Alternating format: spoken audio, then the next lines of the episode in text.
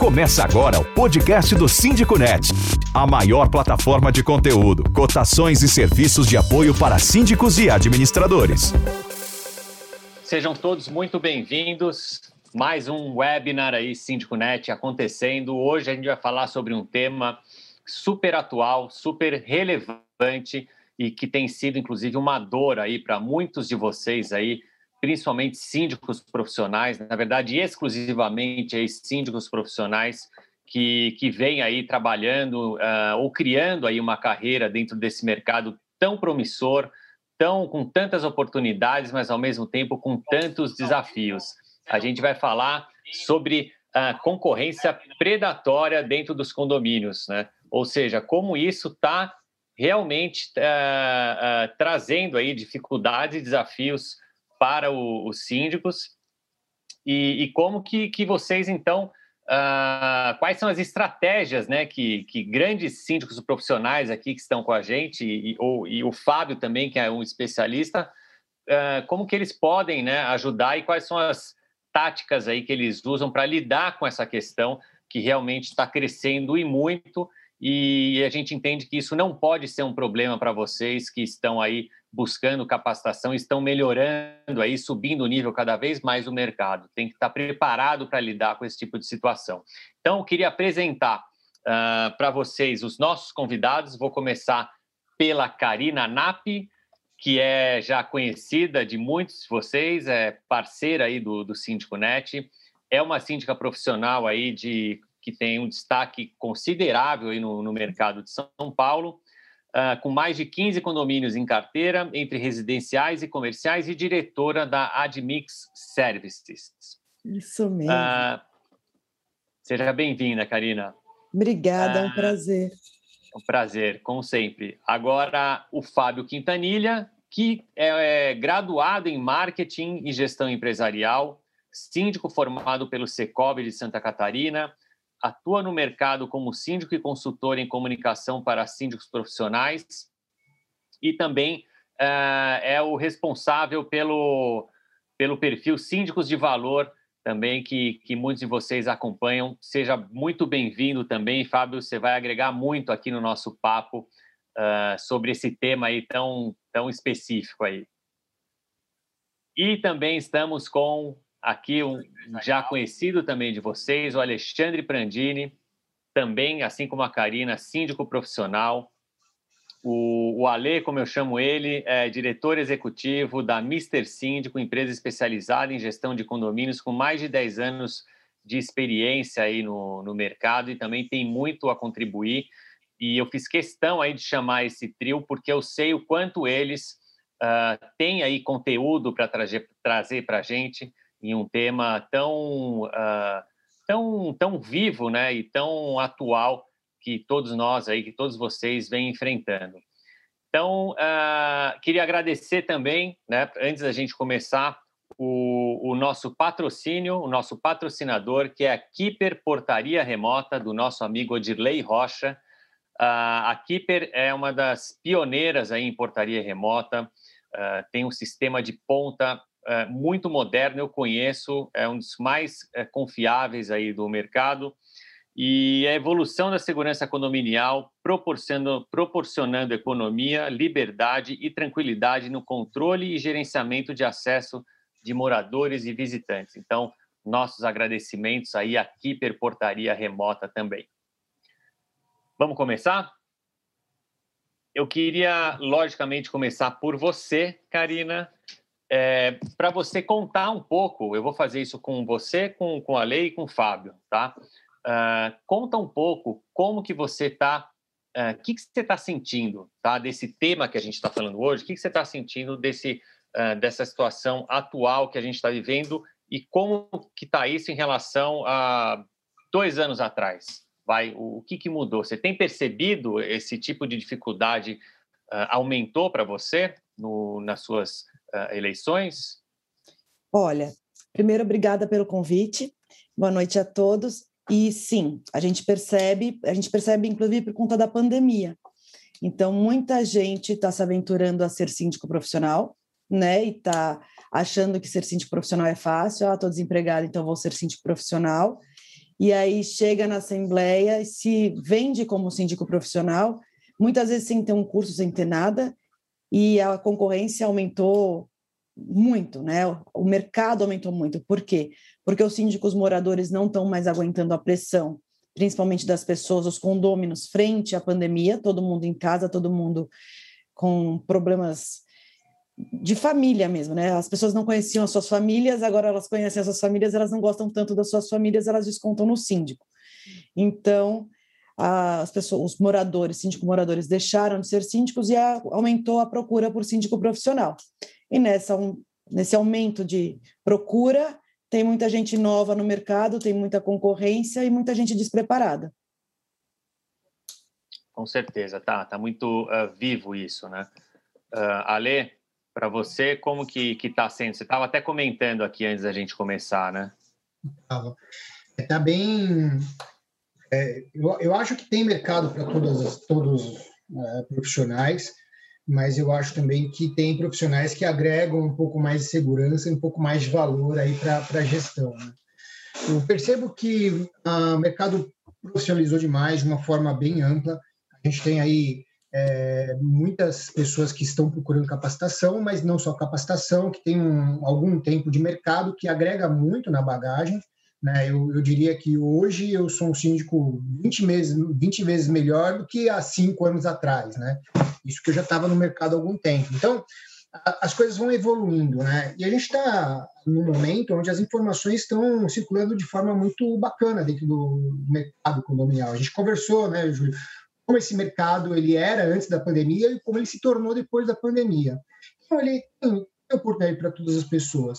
Mas eu percebo que, às vezes, o conselho, as pessoas que tomam o serviço de sindicatura profissional, ainda não evoluíram é, para esse entendimento. Então, a gente faz um trabalho, na minha, nas minhas apresentações, principalmente, eu faço um trabalho de, de, de não dá para chamar de convencimento, mas de entendimento que existe uma diferença entre profissionais. E tem mercado para todas as pessoas. O que, o, o que eu acho que tem que amadurecer agora é tipo de profissional você quer. É isso que eu acho que as pessoas têm que começar a amadurecer é, assim, dentro dos condomínios. A tá joia. Não, muito bom. Uh, Fábio, conta um pouco, né, no seu caso, né, você atua ali mais uh, uh, ajudando os síndicos, né? Uh, o que, que eles têm levado até você? Você tem percebido também? Uh, e o que, que você tem, já entrando aí, né, no, no bem no, no, que a gente está buscando mesmo, é que, como que você tem orientado aí, uh, num primeiro momento, esses síndicos que, que têm buscado você aí, ajuda, né? Legal, boa noite a todos aí, obrigado pelo convite. Bom, Júlio, na realidade, assim, vem aparecendo muita gente, né, que já está procurando fazer uma formação para sair como síndico profissional. Então, tem estudante. Aqui no Sul, a gente encontra muito estudante de administração que o cara está estudando para uhum. sair uhum. com a formação em administração para já atuar nesse mercado. Então, a gente vê que está tá dando aí um upgrade já. As pessoas estão a, a cada vez mais se profissionalizando. Só que a reclamação é sempre a mesma. Olha, estou com uma boa formação, tenho um bom portfólio, só que não consigo crescer, eu não consigo adquirir novos contratos. Eu chego na assembleia, de repente o morador se candidata lá e eu, os moradores votam naquele morador, porque tem uma aproximação, do que e não preferem o síndico com formação profissional. Então, hoje, muito assim, eu tenho feito um trabalho, tá, Júlio, que é principalmente de orientar fazer com que esse síndico ele entenda de que forma que, se ele já tem a capacidade profissional, agora como ele vai se vender na frente de uma assembleia, como que ele vai conseguir se mostrar, como que ele vai mostrar a qualidade. Porque muitos exemplos eu digo para em reuniões falando como ah, o cara abriu uma lanchonete e está contratando um gerente de lanchonete. Pô, se aparecer um arquiteto lá com currículo, o cara vai ter competência? Para lanchonete, não, mas o cara tem estudo, é um baita de um profissional, mas para outra área. Então, assim, galera, vão esquecer a amizade e vão começar a analisar que o condomínio é uma empresa, não tem só final, não tem finalidade é, de, de arrecadação ali, mas tem todas as responsabilidades de um CNPJ. Precisa de um profissional capacitado para isso. E o síndico, nessa hora, ele começa a entender como ele precisa se vender melhor na reunião. Tá certo. Não, perfeito. É isso que você falou, assim, é um dos principais, é, é aquela aquela cena clássica que está virando, né? Aquele momento em que um condômino levanta a mão e, e, e se disponibiliza aí para fazer, executar essa tarefa, né? Achando que é fácil e também, né? Uh, muitas vezes falando, olha, eu, eu faço isso com uma isenção ali da minha cota condominial, enfim, ou, ou um preço muito inferior, tá? Nesse caso, Karina, quando, quando você aí se depara aí com esse momento uh, cada vez mais comum, né? Uh, como que você se vira aí no, nos 30 aí nesse momento que a gente sabe que aí é aquele momento a gente já já soube de muitos síndicos que assim tava com tudo ganho ali, tudo certo, né? Uh, praticamente já encerrando ali os trabalhos, de repente alguém levanta a mão e, e a coisa muda totalmente uh, a direção, né? E, e, como que você age no, nesses momentos, Karina? Você já presenciou isso? E eu já passei por isso várias vezes. várias já vezes. passou por isso, sim, é. Uhum. Já, porque, querendo ou não, o profissional, o síndico profissional, cobra o valor do seu serviço, né? Assim como médico, advogado, engenheiro, arquiteto, enfim. Todo mundo tem o valor do seu serviço. E o síndico morador ganha isenção. Então, muitas vezes a isenção de um condomínio é 500, 600, 800, 1.500 reais, dependendo do tamanho do condomínio. E aí as pessoas falam, poxa, eu vou pegar o síndico morador, que além de ser meu amigo, ele está aqui, ele é mais barato para o condomínio. Só que daí, é, o que, que eu faço? Né? É a venda, é que nem o Fábio falou, é a venda. É explicar para as pessoas que, olha, o síndico morador, ele trabalha com outra coisa. Então, ele é advogado, ele é arquiteto, ele é engenheiro no seu horário comercial. No seu horário noturno, ele está dormindo.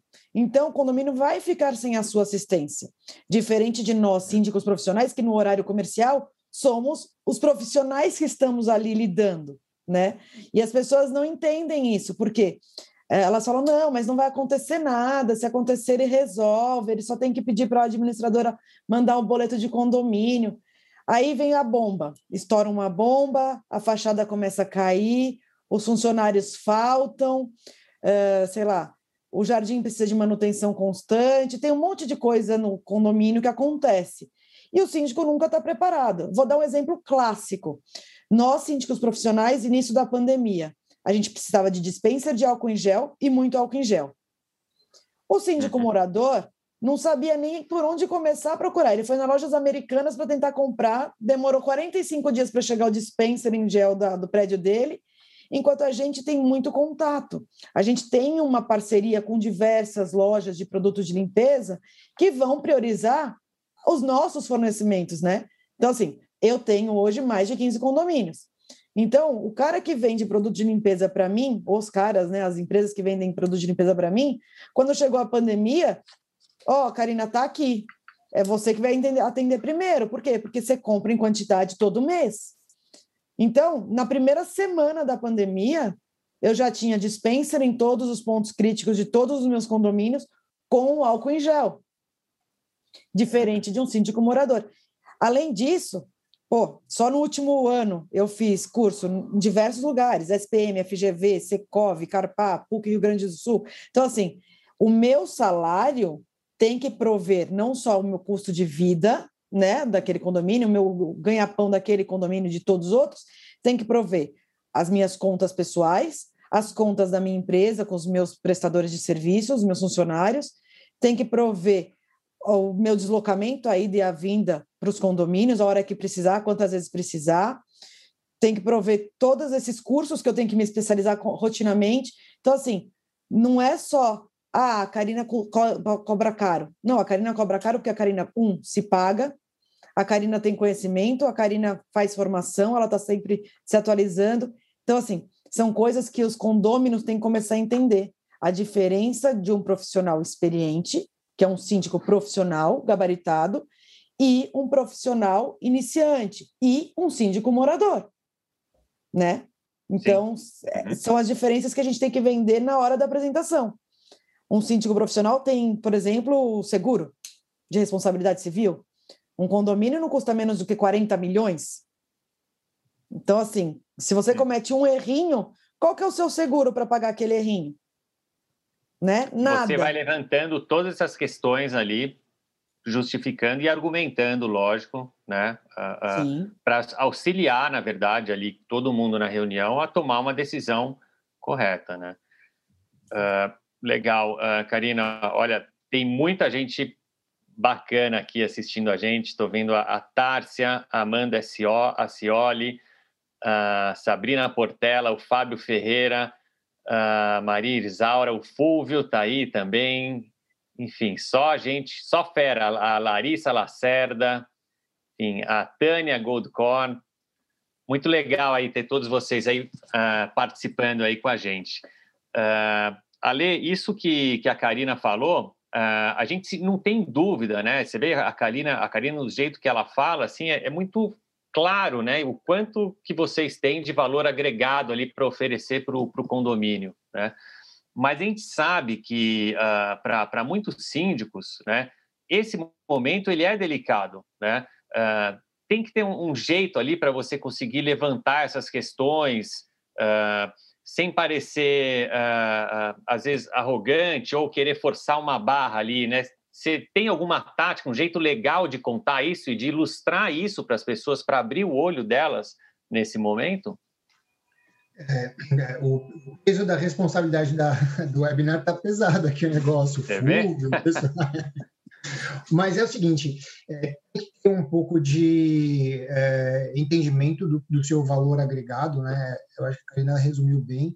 É, alguns pontos são muito importantes de comparação mas é, você tem que estar bem postulado com uma boa apresentação, você precisa ter uma apresentação que condiz com o que você entrega, porque também não adianta, eu já vi muitos síndicos que assim fazem uma primeira apresentação, aquele síndico vencedor de PowerPoint, né?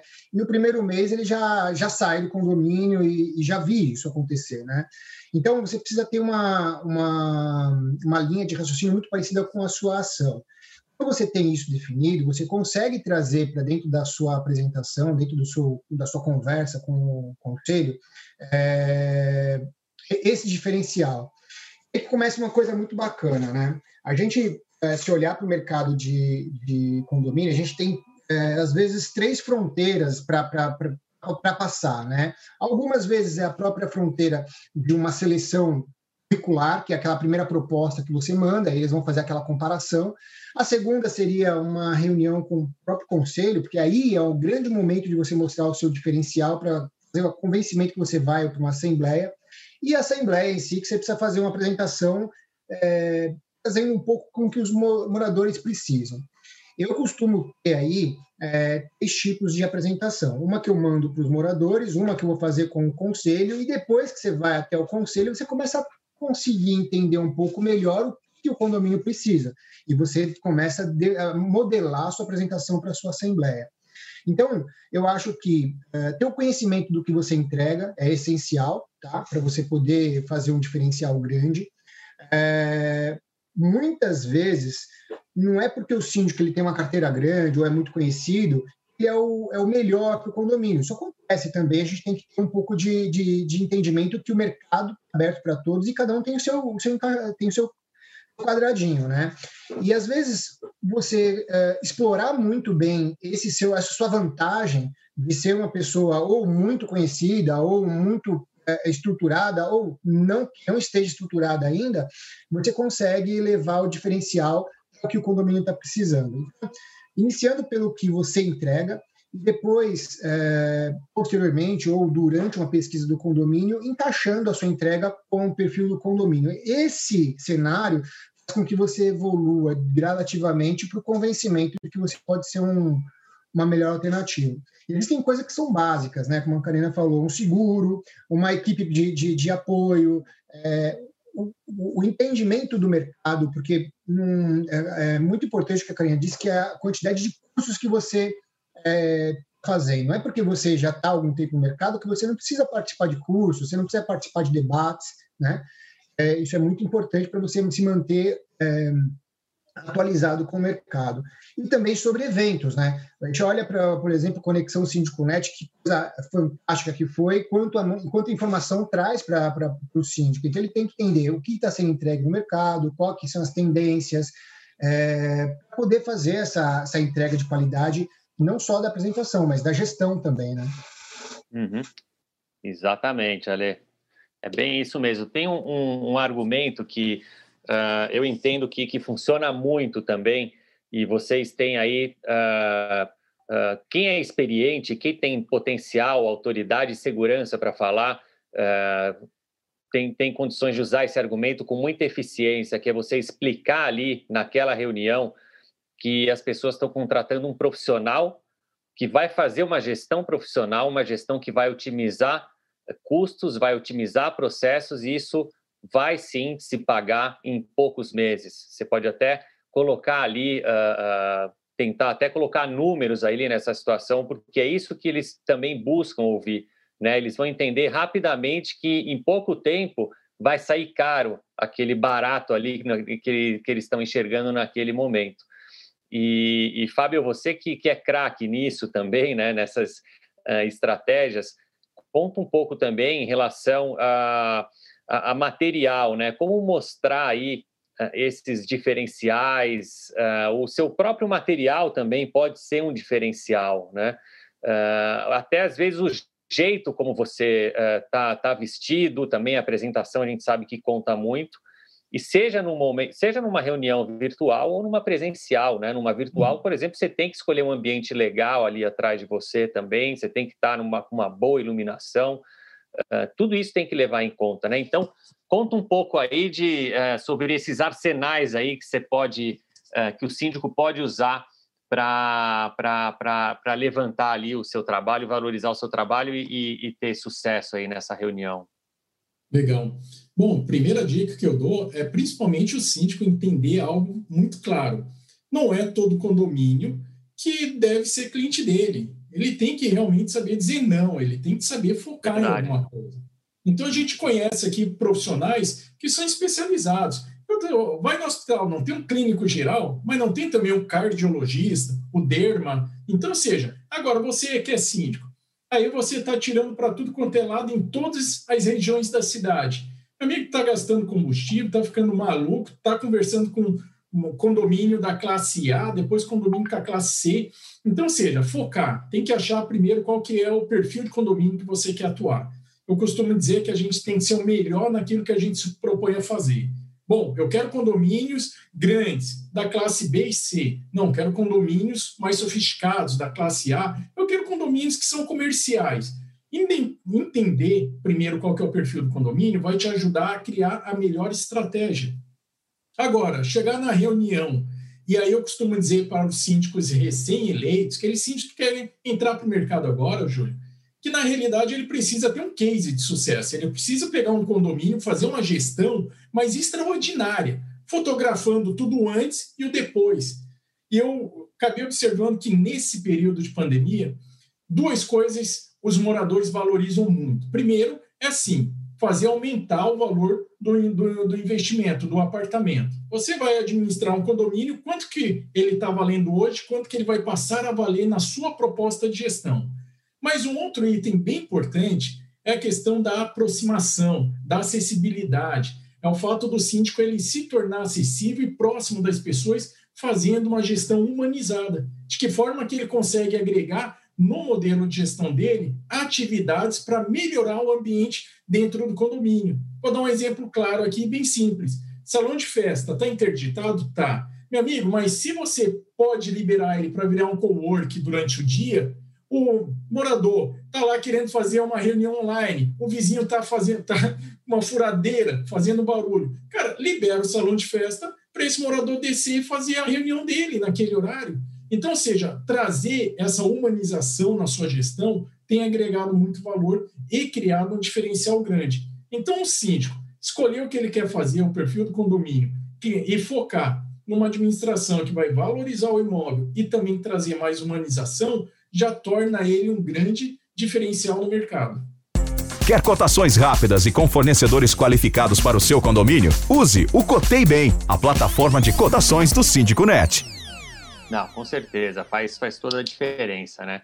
Uh, eu acho que assim a gente tem que considerar sim também quem está iniciando aí a carreira, né? Até porque vocês também já iniciaram a carreira e, e vocês aí nesse momento, né? Uh, muitas vezes até de uma forma estratégica você acaba até colocando um preço ali uh, um pouco mais barato para ganhar uma experiência, mas ali vale muito o bom senso também, né? Até que ponto você quer isso e, e o quanto você também não, não quer criar uma concorrência desleal aí com, com os outros uh, candidatos, né? Mas, assim, aqui a gente também não quer ficar uh, demonizando, sabe, quem, quem usa essa estratégia para começar a carreira. A gente entende que é válido, mas tem que saber fazer.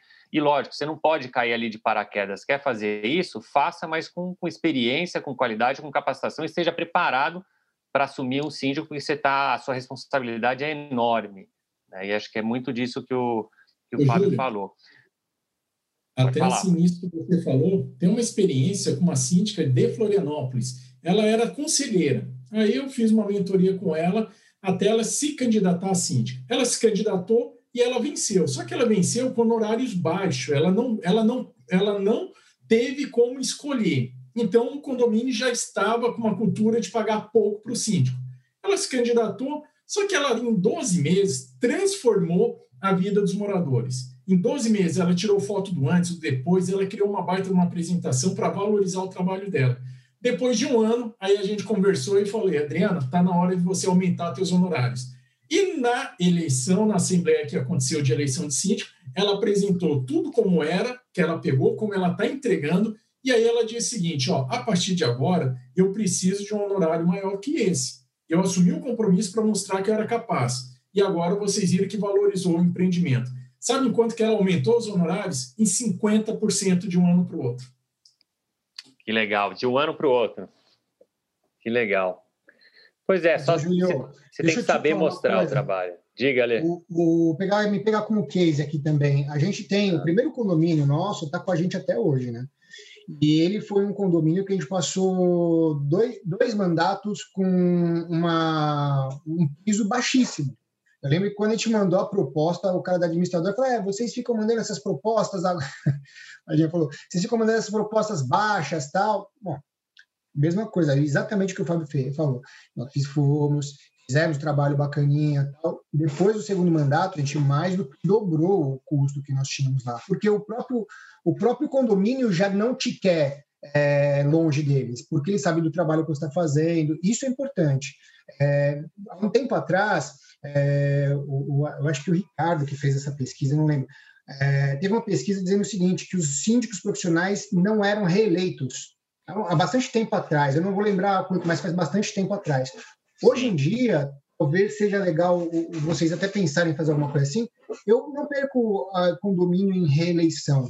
É, a gente, é lógico, perde condomínio, é natural da profissão, né, perder cliente, perder condomínio, mas é difícil você perder cliente de reeleição. Então, é importante para mostrar para que todo mundo que tem mercado, que mercado é, é, você pode cativar o seu cliente e aí depende muito do que você entrega, o profissionalismo do que você entrega é o que você vai levar de legado para você. Hum. Legal, Ale. Você sabe que essa pesquisa, uh, quem comentou comigo foi o, foi o Gabriel. Foi um, levanta, um levantamento que o Gabriel Carpati fez, ou o Ricardo, não lembro exatamente, e se eu não me engano era em torno de 30 uh, ah, por cento aí que, que conseguiam se reeleger, mas você tinha ali Isso. 70% que não eram reeleitos. É um, é um número alto de não reeleição, né?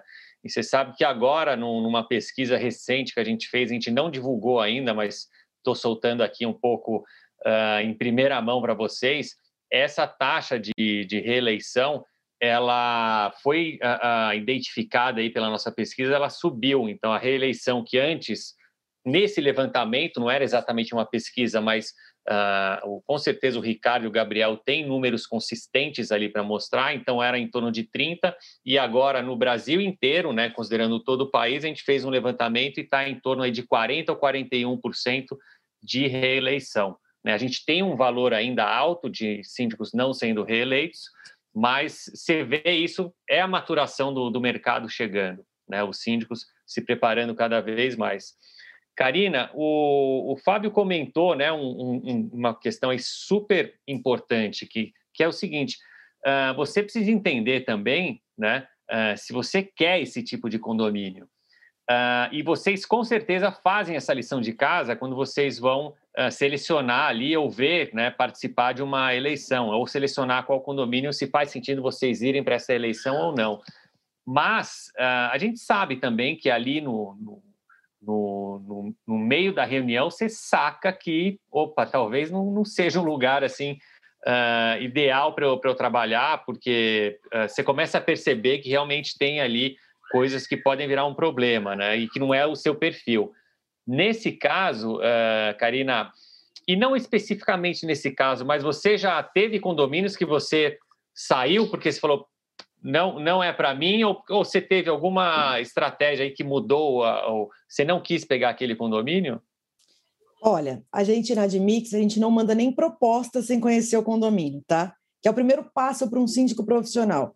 Cara, não dá para você mandar uma proposta só porque alguém te pediu com base em nome do condomínio, endereço do condomínio, quantas unidades. Não dá. Você tem que conhecer o condomínio. E eu tenho fotos de um condomínio, inclusive, que me mandaram as fotos da frente. A frente era maravilhosa. Os fundos do condomínio, até o tijolo já estava aparecendo. Então, assim, não dá para você conhecer, fazer uma proposta sem conhecer o condomínio. Ah, Karina, ninguém quer apresentar o condomínio para você porque a gente está em pandemia e tudo mais. Então, sinto muito, a Karina não vai mandar proposta. Né? É simples. Primeiro ponto é esse. Segundo ponto, já fui para assembleias que as pessoas vendem o condomínio de um jeito, você chega lá, você, você começa a ver um batendo no outro, um gritando com o outro, os problemas surgem e tudo mais. Eu abro mão, sim, tanto eu quanto a Adriana, minha sócia, a gente abre mão sim. É, olha, muito obrigada, agradecemos a participação, mas infelizmente, enquanto não tiver cidadania, que é o mínimo, é o básico, a gente não vai permanecer num condomínio desse porte. Quando o condomínio é fora da nossa área de atuação, muita gente pede, a gente não trabalha, mas a gente tem parceiros, né? Então a gente indica. Então, por exemplo, se alguém me pedir um condomínio em Floripa, eu vou ligar para o Fábio vou falar, Fábio, ó, toma um contato de um pessoal. Eu faço isso, muita gente me procura, por exemplo, eu já indiquei as meninas do Rio Grande do Sul, as meninas de Sergipe, quando me procuram, eu indico, é, e eu indico para pessoas que eu sei que vão fazer o trabalho direito. Outra coisa que já aconteceu e acontece com muita frequência, as pessoas não gostam do síndico.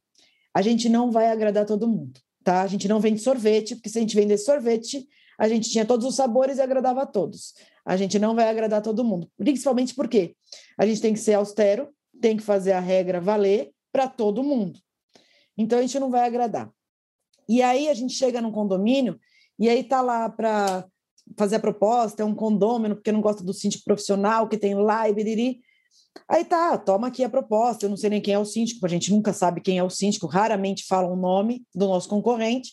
Chega no dia da assembleia, tá lá o síndico. E muitas vezes eu conhecia, outras eu não conhecia o síndico, era profissional. E aí ele vende, olha, eu fiz isso, eu fiz aquilo, eu fiz aquilo outro. Eu já falei, olha, ele fez um excelente trabalho, eu não sei porque vocês me chamaram para concorrer aqui, deixa o cara, o meu voto é do cara, tá bom? Então vocês fazem assim, quem ia votar em mim, vota nele porque ele está fazendo um excelente trabalho. Eu não preciso pegar um prédio dele. É que nem o Ale estava falando. Tem prédio para todo mundo para todo mundo. Eu não consigo pegar prédio, a, a, não dá para pegar. Eu não vou ter 200, 300, 400 prédios, eu não, não tenho hora dia para fazer tudo isso, entendeu? Meu, a minha questão é qualidade, não quantidade. Então, se todo mundo tiver prédios com qualidade, não precisa pegar por quantidade, né? A diferença do preço-valor. Então, Karina, você cobra mais? Cobro porque eu me pago. Cobro porque eu sei o valor que eu vou dar para o condomínio. Eu posso dar um case aqui, por exemplo, peguei um condomínio em outubro, tinha 20 mil reais em caixa e não pagava nem a folha do mês seguinte, quanto mais décima terceira taxa que teria em novembro e dezembro. Hoje o condomínio, estamos em maio, está com 140 mil. Então, assim, eu me pago, eu sei o que fazer, como fazer. Tem que saber fazer. Então, assim, Exatamente. não adianta, né, você ter a, a, E voltando a falar, não é questão de ser síndico profissional, síndico morador. Tem muito síndico morador que começou sem saber nada e foi ralando, foi aprendendo, foi fazendo curso e hoje é um síndico morador, não é profissional, mas faz muito bem. Agora, eu estou falando do uhum. aventureiro, né? O aventureiro não faz, só quer a isenção do condomínio, e aí fica lá um prédio de 30, 40, 50 anos, da mesma forma que ele era 30, 40, 50 anos.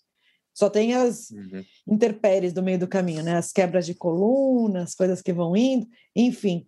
Então tem que saber, tem que estar tá antenado. Não dá para não fazer a sua parte. Com certeza, Karina.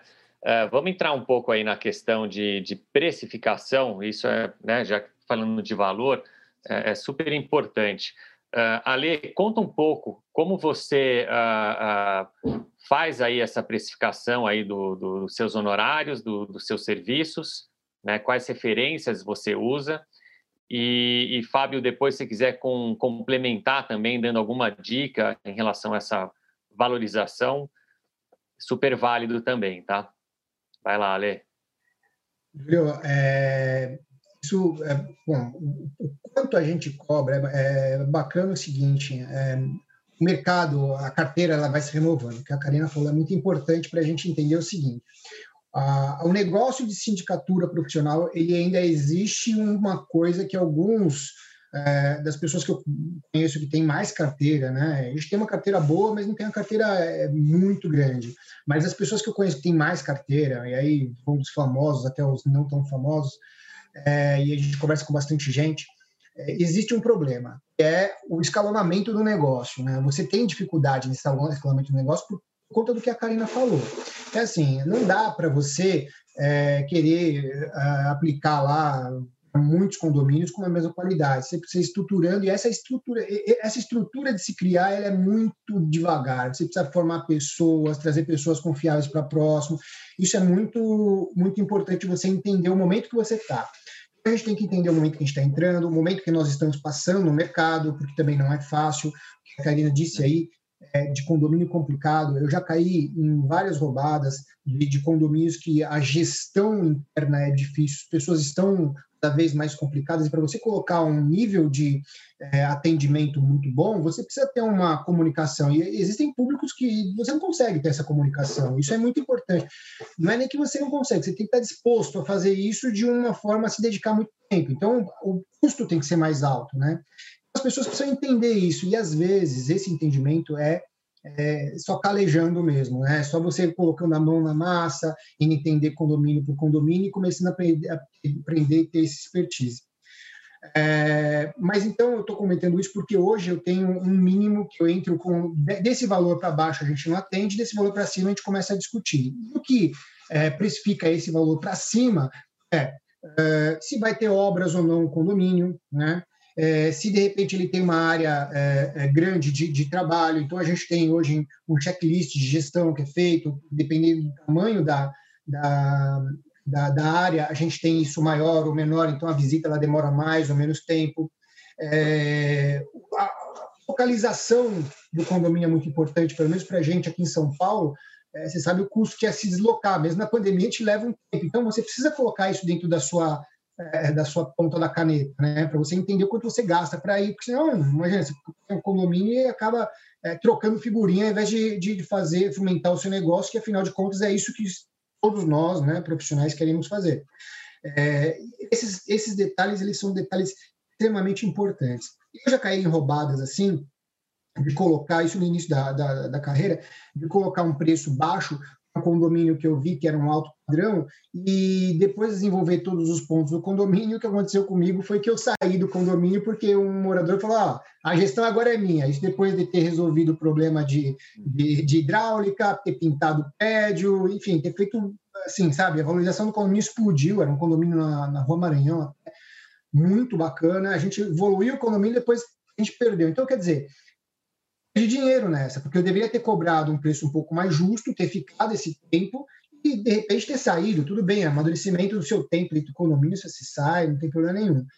Então, é, essa precificação ela é muito é, de situação. Você precisa entender o condomínio, entender a sua situação, como você está colocado, aquilo que a gente comentou, às vezes o preço é um pouco mais baixo que você está começando agora, mas, poxa, eu na minha empresa, a gente tem uma pessoa para ajudar a gente a dar apoio. Eu tenho um Spirit que faz uma, uma posição nossa de, de, de apoio quando a gente está na rua. Tem duas pessoas fazer visita e tem mais eu. Essa estrutura não, é fácil de se pagar, né? Então, hoje eu tenho um preço mais alto, mas no início a gente precificar de uma forma diferente. Mas o que eu acho que todos nós temos que ficar muito atento é no condomínio que você está tá entrando, qual é a região, se é longe ou não, para vocês fazerem os deslocamentos. É, entender também é, o clima interno do condomínio e as necessidades de obra em cima desse condomínio. Contar a área comum também, né? Isso vai te dar uma visão bacana para você passar um preço. Não, eu não acho uh, que as pessoas têm que ter medo de cobrar. Lógico, não dá para cobrar 20 mil reais um condomínio de 100 unidades, mas eu acho que as pessoas têm que entender que o custo de um síndico profissional ele não é baixo. Não é que ele não é baixo porque ele a gente ganha muito, é porque o risco de ser síndico é muito alto. Né? As pessoas precisam absorver cada vez mais isso. E quando começa a absorver, começa a entender o preço. Legal. Não, é Deixa eu só fazer um mesmo, né? complemento, né? Júlio. Diga. Vou dar um exemplo que o Ale estava falando, dessa questão de preço, valor, um exemplo mais claro para as pessoas entenderem. Hoje, até o cara que não está trabalhando e resolve ser Uber, ele faz a conta de quanto ele tem que tirar por dia, tirando as taxas que ele paga de aluguel de carro, de gasolina, do Uber né, em si, da taxa do, do aplicativo, para ver quanto sobra para ele no final do mês, para ver se ele vai pagar as contas dele. Então, ser síndico é fazer a continha, é pôr no papel, né? Ah, eu sou sozinho, meu primeiro prédio. Eu não estou pedindo para ele cobrar o mesmo valor que eu, a Lê, o Fábio vamos cobrar, que já temos estrutura, já temos um conhecimento. Não dá para ele cobrar o mesmo valor, porque ele vai perder numa concorrência. Mas ele chegar e falar assim: ó, beleza, eu sou sozinho, eu vou gastar tanto de gasolina para ir, eu vou gastar tantas horas para responder e-mails, eu vou gastar tantas horas para ter o WhatsApp. Para eu ter um WhatsApp, eu tenho que ter um plano de internet legal, então sai tanto. Para eu atender todo mundo, sai tanto. Eu não vou conseguir atender aquele condomínio todo dia, porque ninguém consegue, tá? Você tendo um condomínio, tendo 30 condomínios, você não vai todo dia no condomínio. Então, não acreditem nesse papo de vendedor, de eu vou estar todo dia no seu condomínio. Você não vai estar. Tá? E você vai perder o condomínio. Muita gente cai nessa cilada e vai perdendo prédio atrás de prédio, porque vende A entrega B. É, então, tem que pôr na ponta do lápis. O preço é importante? É. Começar é mais baixo? É mas você tem que ter o seu valor. Então, não adianta você chegar num prédio de 100 unidades, vou dar o mesmo exemplo do Ale, e cobrar os 20 mil, que você não vai entrar, nem eu vou entrar, nem o Ale vai entrar. Agora, também não adianta você cobrar em 100 unidades mil reais. Você não vai pagar o seu tempo, o seu dinheiro, as suas horas, você não se paga. Você não paga o que o faxineiro do prédio ganha. Então, assim, ah, eu não sei quanto cobrar. Vamos fazer uma conta de padeiro. Você não sabe fazer a conta do papelzinho? Faz uma conta de padeiro. Quanto ganha o cara que faz a faxina no condomínio? Um pau e meio, com benefícios, vários transportes e tudo mais? Beleza. O síndico não pode ganhar menos que o faxineiro. O síndico não. Com tanto de responsabilidade que a gente tem, cara, a gente toma processo à toa. Eu multo unidades porque fizeram errado e as unidades me processam pedindo danos morais, danos materiais, danos a minha mãe mandou, a sua também. E aí eu tenho que pagar o meu advogado, né, o escritório do, que nos atende, eu tenho que informar para ele, ó, o que o cara está falando não procede, está aqui a prova que o cara fez errado, a imagem da câmera e tudo mais, a advertência que eu mandei antes, a notificação no WhatsApp ou pessoalmente que eu fiz com o cara, ó, o pessoalmente está aqui na câmera, tá vendo? Eu me encontrando com o cara, falando para o cara que ele fez errado. Então, assim, não tem perseguição, não tem nada. Isso tudo reflete em ser síndico profissional. Né? Não é, não dá para ser aventureiro, não dá para não pensar. A gente fazendo certo já toma na cabeça se a gente fizer o errado, é muito mais complexo, entendeu? Como diz Exatamente. o Aldo, a gente tem que comer é. muito arroz com feijão para dormir com a consciência tranquila. Muito arroz com feijão. Uhum. Mas é. Então, assim, querer entrar de gato no navio não vai rolar. É. Essa matemática dos... é, é, muito importante mesmo, né? E, e, aí, aí que você vê também muito síndico iniciante errando a mão, né? E depois tendo que correr atrás e muitas vezes até se queimando no, no mercado, né? E aí que tá, essa é outra coisa que eu ia falar. Primeiro tem que ter um case de sucesso? Tem. Karina, como que eu consigo o meu primeiro prédio? Cara, se você não mora em prédio, porque se você mora, eu vou falar para você, seja síndico do seu prédio, mas só uma gestão, pelo amor de Jesus. Eu não sou síndica de onde eu moro, não é. aconselho a ser síndico de onde você mora, mas é só uma gestão, tá? Para você aprender na prática. Então, dois anos é mais do que suficiente. É. Aí você aprendeu, você já tem o seu case. Aí você consegue ter outros condomínios, você consegue ir atrás de outros condomínios. Consegui uhum. o meu uhum. primeiro condomínio, Karina, é de 150 unidades. Pula fora. Você não vai saber fazer direito. O seu primeiro uhum. condomínio tem que ser de 30, 50 unidades, para você aprender com poucas unidades, o BO, que é um condomínio de 140, 150 unidades. Uhum. Foca qual é o seu tipo de sindicatura. Eu, Karina, não pego condomínios acima de 300 unidades. Essa já é a especialização, por exemplo, da nossa colega Taula. A Taula não, vai, a Taula uhum. não vai uhum. pegar os meus condomínios e eu não vou pegar os dela, não porque eu não consiga. Eu acho bizarro, por sinal, o que ela faz. Mas eu não consigo, é a praia uhum. dela, ela se dá super bem. Então, assim, uhum. foca na sua praia. E outra, se você faz direito, a maioria dos meus outros condomínios vieram por indicação dos meus condôminos. Eu ganho uhum. condomínio sem participar de assembleia, bicho. Eu mando a minha proposta, eu vou no condomínio, faço, mando a minha proposta, e aí o condômino que me indicou, porque o pai mora, o filho mora, fala, cara, olha o que ela fez no condomínio do meu irmão, olha o que ela fez no condomínio do meu pai. Eu nem preciso ir na assembleia me apresentar. Entendeu? Então, assim, vale muito mais a pena você fazer bem feito para conseguir a sua cartela de clientes. Uhum. Entendeu? Essa é uma o, dica. O... Não, perfeito. O Fábio, o, essa questão de, de precificação é, vai longe, né? E, e assim, tem, tem muito síndico que às vezes, acho que foi até a Tárcia aqui que comentou, uh, que não, às vezes tem medo de, de, de, colocar um valor ali justo, que faz, né, que seja justo, né, por tudo que ele vai agregar. E, e você acho que é um cara com, com uma experiência boa aí para uh, ah, orientar né, essas pessoas em como passar esse preço, né? Porque aquele momento é super importante, é talvez um dos mais importantes do daquele momento, né? Então, assim, aquele, aquela, aquela hora que você fala esse preço e você justifica, então, tudo uh, dessa precificação, né? Como, como fazer isso de uma forma bacana? Perfeito. Bom, a média de preço do mercado praticado hoje, a média, né? Não estou dizendo que seja exatamente isso, é de 13 a 25 reais por unidade. Mas muita gente entra nesse mercado aquilo que já foi comentado pelo Ale, pela Karina, assim, olhando, qual que é o tamanho do condomínio? Tem 50 unidades? Então vou calcular, portanto, aqui e vou precificar. Não, não dá para se fazer isso. Primeiro, é muito importante saber o tamanho do desafio que você vai ter. Tem condomínios que tem 50 unidades, que é bem simples, é uma torre, e tem condomínios que tem 5, 4, 5 torres, é condomínio clube com duas piscinas e um monte de área de lazer que o síndico vai ter que administrar. Então, seja, qual que é o tamanho do desafio? Isso é importante. Agora, eu lembro muito que a semana passada eu precisei fazer a minha declaração do imposto de renda. Eu recebi indicação de alguns profissionais. Liguei para alguns profissionais, para dois, aliás, liguei para dois. Um rapaz me passou um preço X para fazer minha declaração. Aí liguei para uma moça, ela pegou e passou o preço quase que o dobro. Mas que lá me chamou a atenção. Aí eu peguei e falei, bom, então deixa eu conversar contigo, quero entender como que você precificou esse teu, esse teu serviço. Aí ela pegou e mandou já um descritivo com as informações que eu tinha que mandar para ela. E eu mandei, falei, eu não estou te contratando, só quero saber como que você faz a precificação. Ela pegou a informação, no final da tarde ela me ligou. Cara, ela disse tudo sobre a minha vida, que ela conseguiu encontrar, tudo que eu tinha que fazer, coisa que eu nem imaginava. Então, o fato de você justificar o teu preço é fundamental. Porque tem muita gente que vai falar, meu preço é 2,500 ou dois salários mínimos. Tá, e aí? Só isso? Não, olha só, você sabe o tamanho da responsabilidade que eu tenho? Tu já olhou lá no artigo 1348? Talvez tu nunca imaginou que tinha um artigo só para falar da responsabilidade civil e criminal do síndico. Outro detalhe, a gente falou de seguro. Tu sabe que se um morador que não conhece sobre o mercado segurador contratar um seguro e a pólice está toda defasada, o condomínio vai ter um prejuízo? Isso pode gerar um rateio?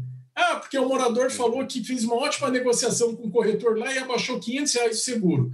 Só que o condomínio tem 15 anos, dois elevadores e colocou na pólice uma cobertura de 40 mil reais.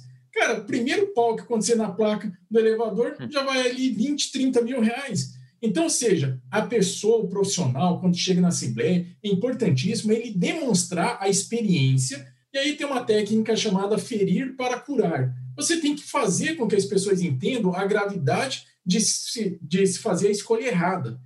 Isso não é questão de ego. Então, eu já ganhei, por exemplo, teve uma assembleia que eu, que eu ganhei, até foi esse ano, que chegou no final da minha apresentação, e aí tinha uma investidora, ela tinha 15 unidades num condomínio de 70 unidades, ela ia decidir a assembleia. E aí ela pegou e me questionou, tá, mas o teu valor é esse mesmo? Existe a possibilidade de negociação?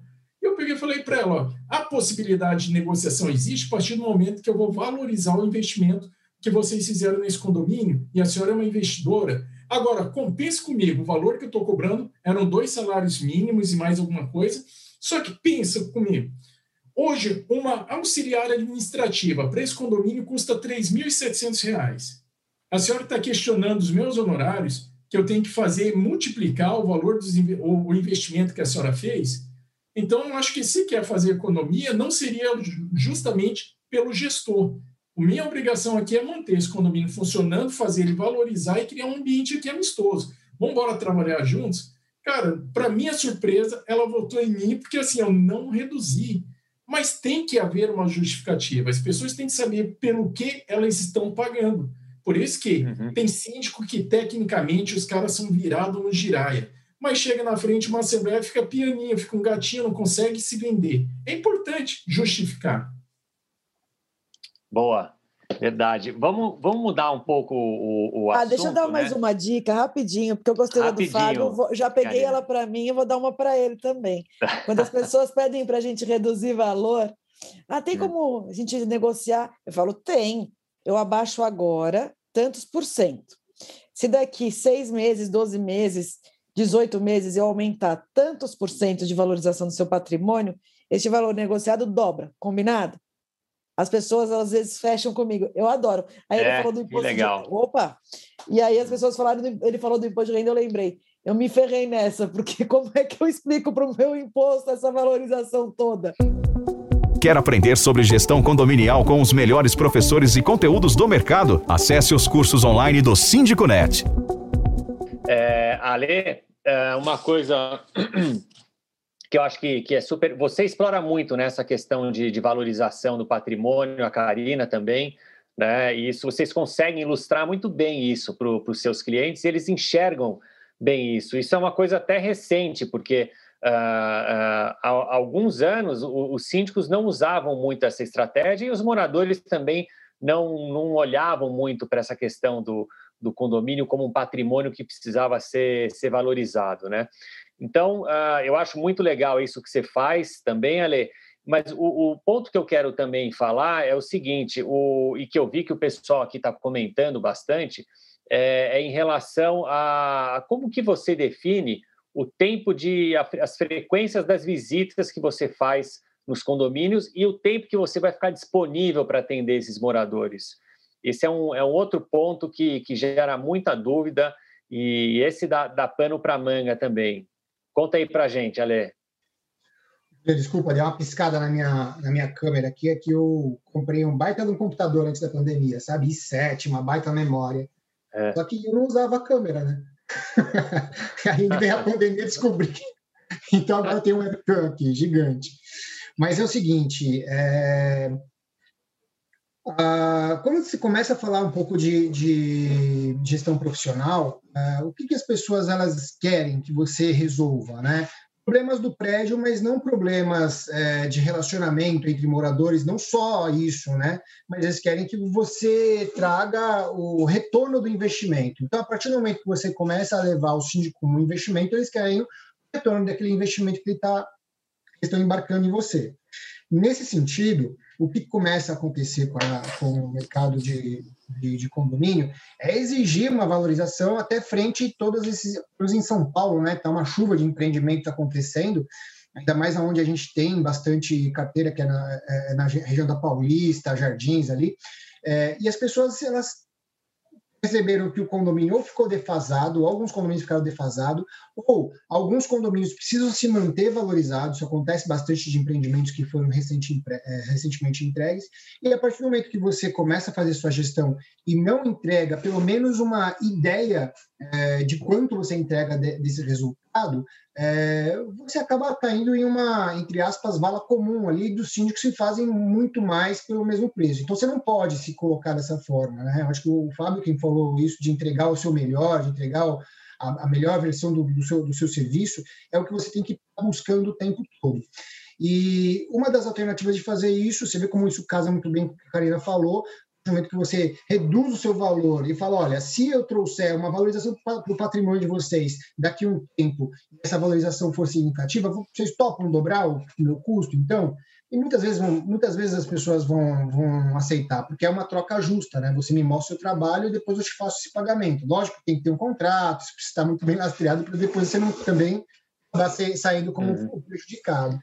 Mas a, a, entrega da valorização patrimonial, eu vejo, vejo, que é o que os moradores que têm um pouco mais de entendimento, a gente falou no início, né? Uh, eu vejo que tem um, um, um amadurecimento no mercado das pessoas que consomem o produto do, de sindicatura profissional, mas é, eu percebo que as pessoas elas entenderem esse mercado é o que elas querem que você é, entrega. E aí a gente começa a olhar isso começou para a gente aqui de uma forma muito bacana, que era exatamente essa questão que o Fábio falou, de ter, ter investidor olhando para a gente, né? É, no, ali na região da Paulista tem muito condomínio que tem, sei lá, o prédio tem 150 unidades, tem um cara que tem 50 unidades. Como que você faz frente para um, uma pessoa dessa, né? É, e como você faz frente é mostrando para ele valorização. Olha, o condomínio está aqui, é, o preço da região é esse, eu trouxe esse preço para um patamar diferente, ou eu mantive esse preço, o seu condomínio hoje é, é mais baixo, ou ele é mais, mais alto por conta dessas entregas. Esse cenário de entrega ele tem que ser é, é difícil fazer isso, pessoal, não é fácil. O que a gente faz é, aqui. O, o, Fábio Ferreira, inclusive, ele pergunta, né? Como medir a valorização do patrimônio? É muito isso que você está falando, né? Você é, usa algumas é. referências? Usa. A gente, a gente, na verdade, não, não é simples, tá? A gente começou a fazer isso e hoje a gente tem um legado de informação. Tem, tem, tem um dia do, do mês, um ou um dia e meio, que eu paro só para fazer essa, essa definição aí a gente pega alguns é, cenários de São Paulo, alguns cenários da região e alguns cenários da rua, às vezes, comparação mesmo com os outros prédios, né? E em uhum. cima desses cenários a gente começa a entregar a valorização, coisas que a gente uh, costuma medir muito e, e, eu não vejo tantos síndicos fazendo. Aí é, é caixinha, é, é, a nossa caixa de Pandora, né? É, vou abrir ela aqui para vocês. É, poxa, quanto tempo você fica com o seu empreendimento parado se você desalugar ele agora? pessoas de investimento pensam nisso, né? Quanto que o metro quadrado de hoje vale dentro da região? É, é, quanto o seu condomínio é, é versus o valor do seu metro quadrado ele está em comparação, né? É, ele está defasado, está defasado, desfasado. Existe uma métrica dizendo que condomínio alto não é condomínio bom, né? Tem aquela aquela aquela frase, aquela velha frase que não lembro quem falou, mas falou, falou uma coisa assim. Então, nesse sentido, a gente começa a, a ter uma entrega é, é do serviço síndico com foco na valorização patrimonial. Eu não consigo ver de outra forma. Eu comentei com vocês que eu fui contratado para é, resolver o problema de um prédio, todos os problemas estruturais que vocês podem imaginar, desde construção de uma guarita que faziam cinco anos que as pessoas não tinham construído, né? Existia um, um, um arquiteto famoso nesse prédio que desenhou uma guarita e nunca ninguém conseguia entregar. A gente foi lá e entregou a fachada que quase chegou ao ponto de ter que trocar o, o, o embolso da chegar, chegar, chegar até o embolso da, da fachada nós fizemos tudo isso, entregamos a valorização patrimonial e por conta de não vender essa valorização patrimonial, o que aconteceu foi que o morador tomou a, a nossa frente e tirou a gente do mercado. Quer dizer, que esse, esse prédio não perdeu aí de não manter o condomínio daquela forma e tudo mais, porque chegar a deteriorar daquela forma é, chegou na mão de um morador, né? ou de uma pessoa não capacitada. Então, eu acho que o, o, o a entrega de quanto você é, vai valorizando o patrimônio, ou pelo menos a métrica de como você acompanha o seu condomínio desde o início que você entrou até o final, é muito importante. Isso, às vezes, não é só sentido é, da questão financeira, tá? Muitas vezes é um sentimento da questão a, a, é, é, social do prédio, né? Aquele condomínio uhum. que tem muita intriga, aquele condomínio que tem, de repente, uma falta de comunicação, você entra com um programa de comunicação muito bom, entra com um programa de, de engajamento dos moradores muito bom, aquilo muda. A gente tem, é, recentemente, a gente participou de uma reeleição que, quando abriram para perguntar quem que eles queriam como síndico, tal, é, quase 100% da Assembleia falou que era Mr. Síndico, por quê? É, e aí veio o depoimento das pessoas. Poxa, o Alexandre entrou aqui, os, os, moradores só brigavam. O Alexandre entrou aqui, existia uma baita confusão com os, com os, os, os funcionários. Isso sumiu, acabou. Para que, que a gente vai mudar? Então, isso é, é agregar valor também, né? Boa. Fábio, você explora muito isso também, né? Dessa questão do ambiente ali dentro do, do dos condomínios, né? Uh, conta um pouco para a gente como que você uh, instrui aí o, as, os síndicos profissionais, ou até seus alunos, né, seus clientes que, que, que buscam aí você para ter aí esse tipo de, de diferenciação e, enfim, mostrar diferencial e mostrar né, para pro, os clientes, né? Então, eu criei até um jargão, que isso daí foi no, no meu condomínio mesmo, de que melhor condomínio da vida é esse daqui. Então, ou seja, aquilo que o Ale falou com muita sabedoria, e muita gente às vezes estão comentando, não, mas não é só valorização patrimonial. A valorização patrimonial não está relacionada diretamente somente ao metro quadrado do apartamento. Está relacionada à satisfação das pessoas morarem naquele condomínio. Então, seja, como que a gente consegue criar uma melhor satisfação? Primeiro, é identificar quais são os principais problemas que existem no condomínio. Não adianta você chegar cheio de ideias e, de repente, você deixar de tratar com prioridade aquilo que cria maior problema. Ou seja, pode ser discussão por vaga de garagem, pode ser talvez discussões por barulho. A gente sabe que na pandemia tem muita gente trabalhando, tem muita gente dentro de, de apartamento. Então, ou seja, atacar esses principais é, focos de problema, isso faz já mostrar uma efetividade logo no início da gestão desse profissional. Agora, trazer benefícios para dentro do condomínio, às vezes não custa nada. Eu dei o exemplo de você transformar o, o salão de festa em coworking durante o dia, o horário comercial. Também você pode atrair esses mini mercados. O condomínio tem estrutura para isso, pesquisa, atrai um mini mercado desse para dentro do teu condomínio, traz essa qualidade de vida para os teus moradores. A gente está agora numa fase de implantação no, no, no, meu condomínio, que é justamente a dispensa compartilhada. Por que, que todo mundo precisa ter um aspirador de pó? Por que, que todo mundo tem que ter uma furadeira? Pô, você pode pegar os principais equipamentos do dia a dia, adquirir com baixo custo para o condomínio e você colocar à disposição deles. Então, ou seja, você melhorar esse ambiente de, de essa qualidade de vida dos moradores, por consequência, faz valorizar o empreendimento. Então é muito bacana quando a gente encontra algum corretor chegando no condomínio, que as pessoas estão sorrindo. E quando alguma, alguma pessoa pretendente a compra questiona o morador, ele fala: Cara, esse condomínio aqui é muito tranquilo, é muito sossegado. Tem gente que fala de WhatsApp. Eu utilizo o WhatsApp nos meus condomínios. Lógico, tem perfil de condomínio que talvez não seja mais ideal, mas criar um ambiente de família. Eu costumo dizer que o condomínio é uma casa gigante em que só o que separa um vizinho do outro é uma parede. Então a gente tem que buscar de que forma que eu consigo trazer melhorias para o condomínio. Tem aí algumas ideias também, algumas cidades, as maiores, que é a feira ambulante. Você pode programar um dia da semana, o pessoal vem monta a feirinha lá num canto da, da vaga de estacionamento na frente do condomínio. Então, tem diferentes artifícios para você melhorar a vida de quem está morando no condomínio. Uhum. E, e, e, os moradores enxergam isso, né? Isso que é, que é legal, né? Uh, olha, o nosso tempo tá já, já esgotou, mas vale a gente puxar um pouquinho mais aqui. Eu vou passar um desafio para a Karine e para o Alê porque é um tema que a gente ainda não explorou aqui, falar rápido sobre isso, que é, é aquela questão uh, do, da frequência e do, das visitas. Como vocês estipulam isso e, e, e a disponibilização também, uh, como vocês definem essa questão aí nos condomínios que, que vocês uh, enviam propostas e, e assumem também? Cara, adoro a sua pergunta. Por quê? Eu acho o máximo alguém falar assim: este condomínio eu vou passar quatro horas, seis horas, oito horas, doze horas. Eu coloco nas minhas propostas porque as pessoas pedem. Quantas horas você vai ficar no condomínio? Mas eu não faço disso, porque ninguém vai me pagar hora extra se eu ficar mais, né? E ninguém vai me descontar se eu ficar menos. Então, assim, uhum. e normalmente a gente fica muito a mais do que a gente propõe. Então, vou te dar um exemplo básico. Quando eu entro no condomínio, eu faço a vistoria inicial. Então, eu vou desde o topo do prédio para a raia, ver se a luz está funcionando e tudo mais, a fotocélula, relé, até as bombas de recalque. Então, eu vou tirando foto de tudo, como tá, para mapear a parte estrutural. Nessa brincadeira, um condomínio pequeno, tá? 50 unidades, eu já fico no mínimo seis horas. Então, se ele falou, se eu falei que eu vou ficar quatro horas na semana para atender condôminos, fazer a vistoria de limpeza, malote e tudo mais, presencial, porque tem toda a parte por trás, né?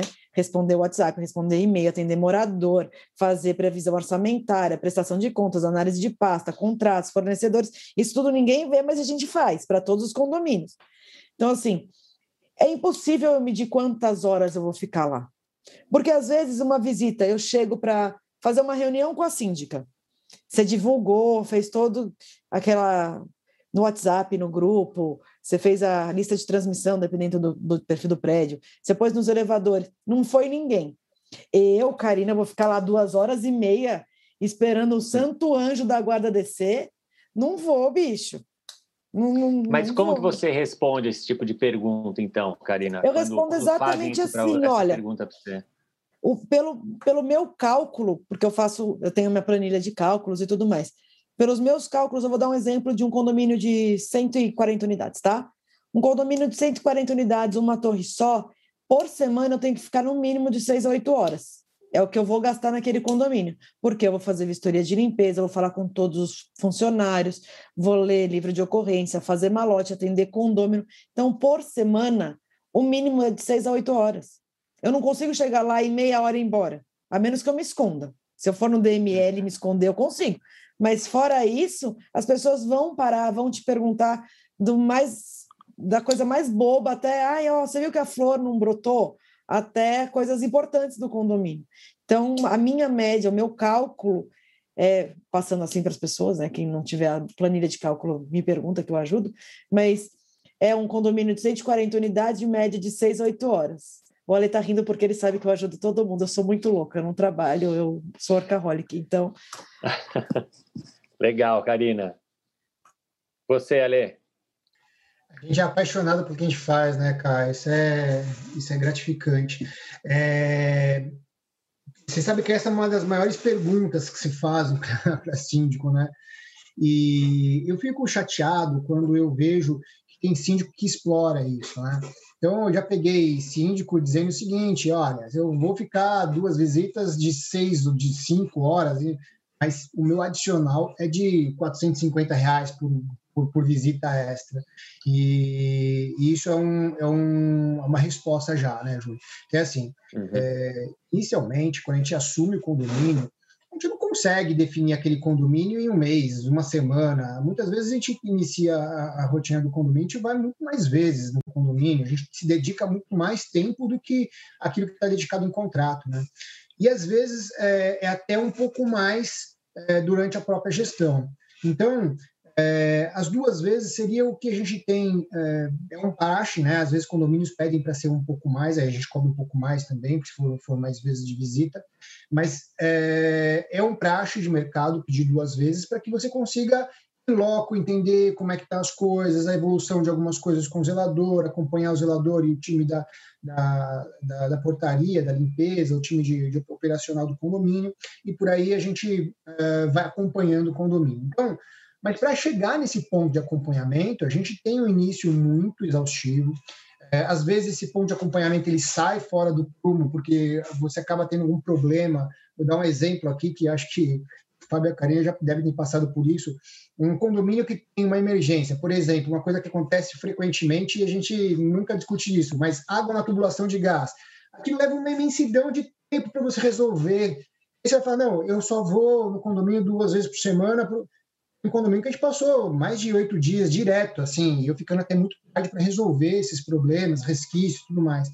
Então, é, a resposta que a gente dá é exatamente essa. Olha, esse, esse é o tempo que a gente tem quando, a gente está em voo de cruzeiro, que a gente já estruturou tudo. Mas, inicialmente, a gente está atendendo condomínio quase que 24 horas. A gente, tá, a gente passou aqui nossa, nas conversas, vocês viram que às vezes eu baixo a cabeça aqui, porque eu estou resolvendo, respondendo uma coisa, respondendo outra, e a gente está ativo o tempo todo.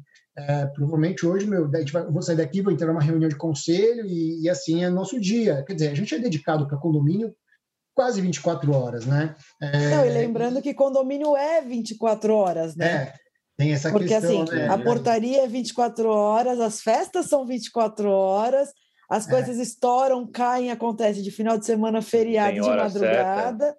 Então, assim, as pessoas não esperem ver a gente só no horário comercial, sinto muito. Pois é. Aí é essa resposta. Olha, essa é uma métrica para que a gente esteja o mínimo possível. E, e aí você tem que desenvolver em cima disso, provando que o seu, a sua dedicação para o condomínio é muito mais tempo do que uhum. só aqueles dois dias. Isso aí ainda, ainda é um, uma falta de amadurecimento no mercado, tá?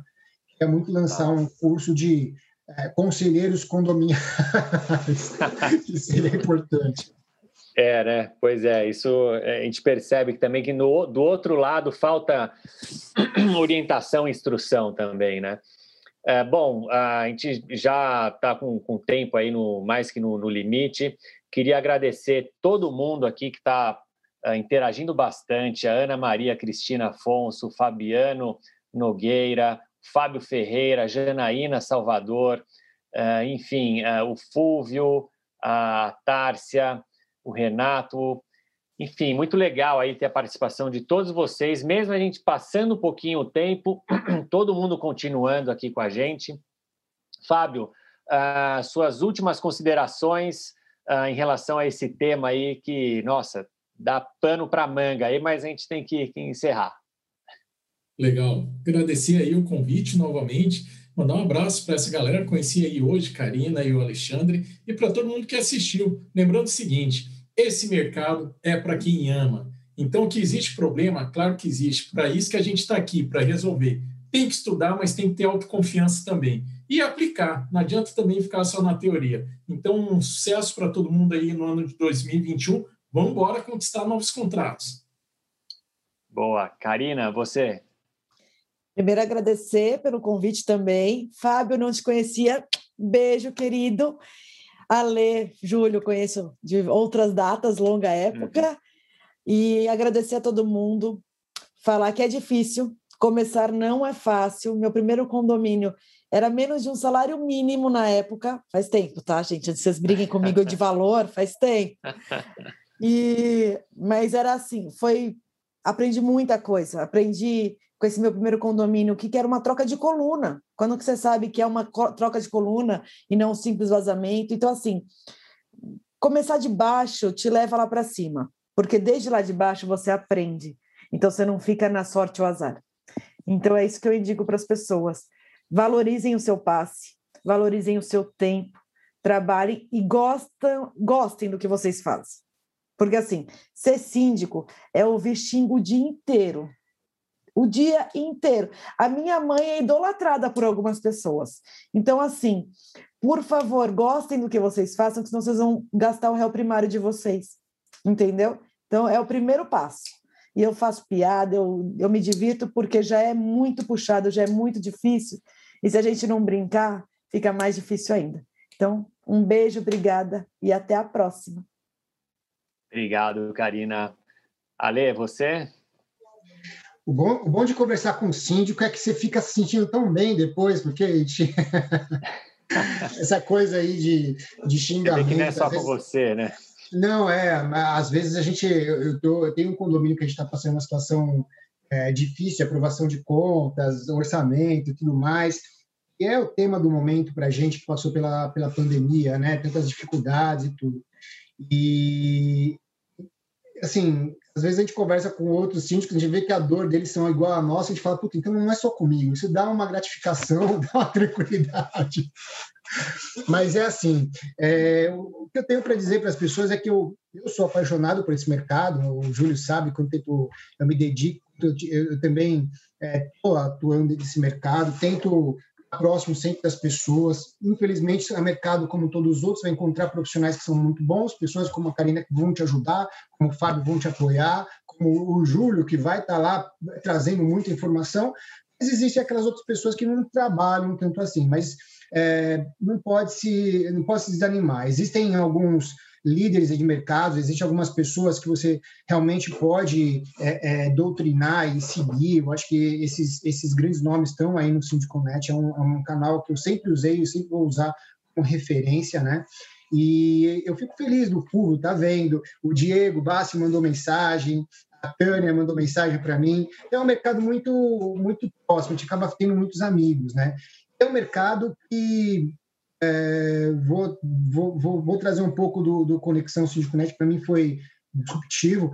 É, era, eram 142 bilhões de, de, de, reais que a gente tinha. É, isso passou a pandemia, a gente imagina em um mercado quatro, cinco vezes mais alto. Então, você imagina o mercado inexplorado que a gente tem. Né? Então, a gente precisa, não é que a gente tem concorrentes, a gente precisa de pessoas que trabalham profissionalmente. Então, esse é o recado que a gente pode dar para vocês. E eu não encaro nenhum, nenhum concorrente como concorrente, são amigos. Às vezes a gente vai à assembleia e fica batendo papo, o pessoal ouviu meu programa, ouviu uma entrevista. É esse mercado que a gente precisa ter mercado estável, mercado forte, onde as pessoas que de repente não trabalham de forma séria e também é, dedicada realmente, infelizmente, a gente tem que fazer frente para que eles não uhum. estejam no mercado, porque pessoas como todos nós que estamos aqui é, se dedicam e a gente sabe quanto é custa, é, quanto custa para a gente dedicar nossa vida para esse tipo de mercado. Mandar um abraço para o Fábio, obrigado aí, muito bacana te conhecer. Cá, um beijo. E, Guilherme, obrigado mais uma vez por essa oportunidade, viu? Legal, obrigado mais uma vez vocês, é, deram um show.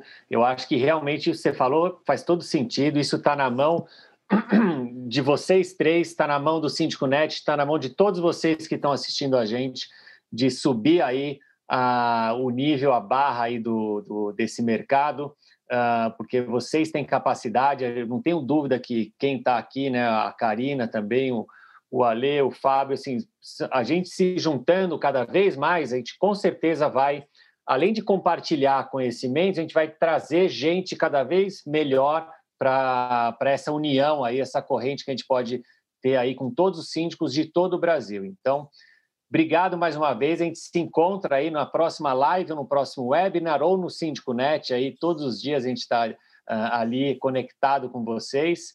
E a gente se vê então mais uma vez. Eu queria só agradecer também uh, para terminar a Keeper Portaria Remota, que foi a nossa patrocinadora desse webinar que é uma empresa super séria, eu conheço de perto e que ali, ali, com certeza, muita segurança e economia para o seu condomínio, coisas aí que tem tudo a ver com o que a gente falou hoje em dia em termos de, de valorização de patrimônio, inclusive. Então, obrigado mais uma vez, a gente se encontra aí na próxima. Tchau, pessoal. Obrigada. Tchau. Você ouviu o podcast Síndico Net, o seu porto seguro da gestão condominial.